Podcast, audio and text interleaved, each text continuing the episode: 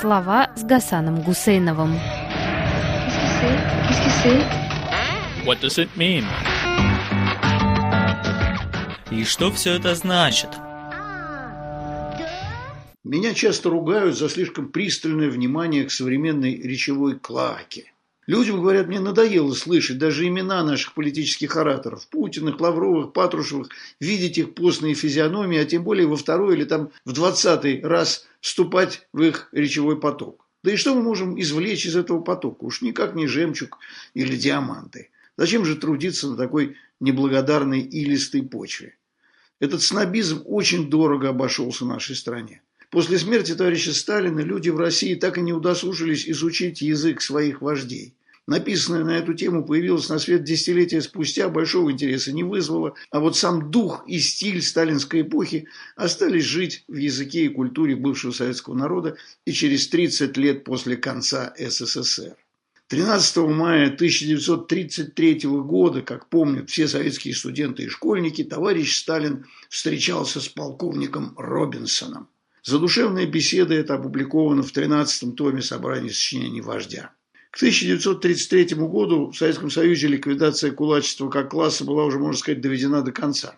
Полковник Робинсон подробностей не знал, не видел и не мог видеть ни страшного голода в разных частях СССР, ни депортации крестьян в гиблые места, ни террора, собственно, коллективизации, но зато задал свой знаменитый второй вопрос – Второй вопрос, который меня в этой связи интересует, это вопрос о положении сельского хозяйства. Утверждают, что индустриализация разрушила сельское хозяйство, что крестьяне перестали сеять, перестали собирать хлеб. Каждый год утверждают, что Россия в этом году обязательно умрет от голода. Я хочу ознакомиться с фактами в области сельского хозяйства, чтобы опровергнуть эти утверждения. Товарищ Сталин отвечает на вопрос полковника Робинсона так. Индустриализация не разрушает, а спасает у нас сельское хозяйство.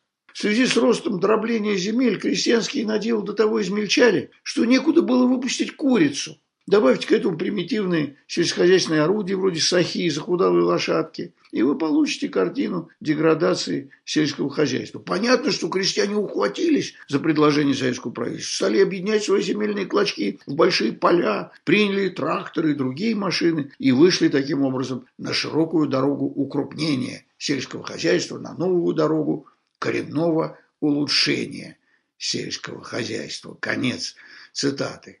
Истребители крестьянства Ленин и Сталин на весь почти 20 век определили дорогу улучшения сельского хозяйства через истребление самих крестьян, раскулачивание, а потом через превращение оставшегося сельского населения в бесправных рабов. Речь Сталина прям-таки умоляла исследователей. Изучите, пожалуйста, нас. Объясните, пожалуйста, каким образом глумливая ложь о курице – и широкой дороги укрупнения так долго прожила в головах людей. Как они повторяли эти слова в 60-х и 80-х годах, долбили до самого конца СССР историю коллективизации. Уже и тогда, когда за разбор речений товарища Сталина нельзя было больше получить ни пулю в лоб, ни тюремный срок.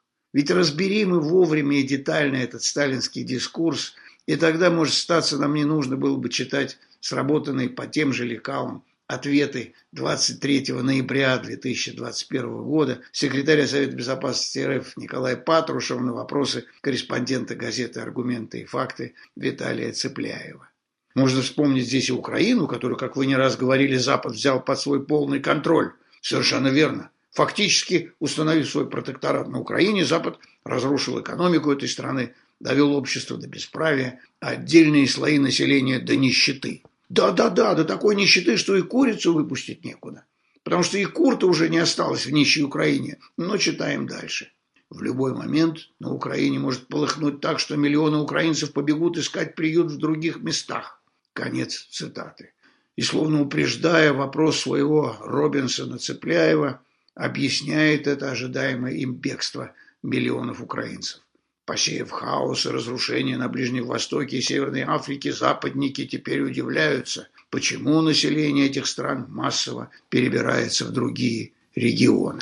Западник в устах Патрушева такой же удобный термин, как иностранный агент, поскольку покрывает и самих представителей Запада, и тех людей внутри России, кто был бы совсем не против, если бы западные нормы и ценности распространились и на современную Российскую Федерацию.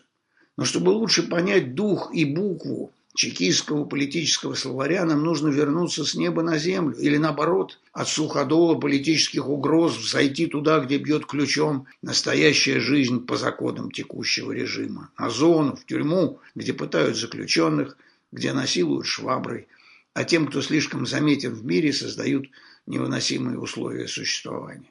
Одновременно с ответами Патрушева на вопросы газеты «Аргументы и факты» в российских СМИ появилось интервью, которое дал Константину Гальденсваеву Нариман Османов, недавно отпущенный на свободу один из заключенных, представленных к Алексею Навальному.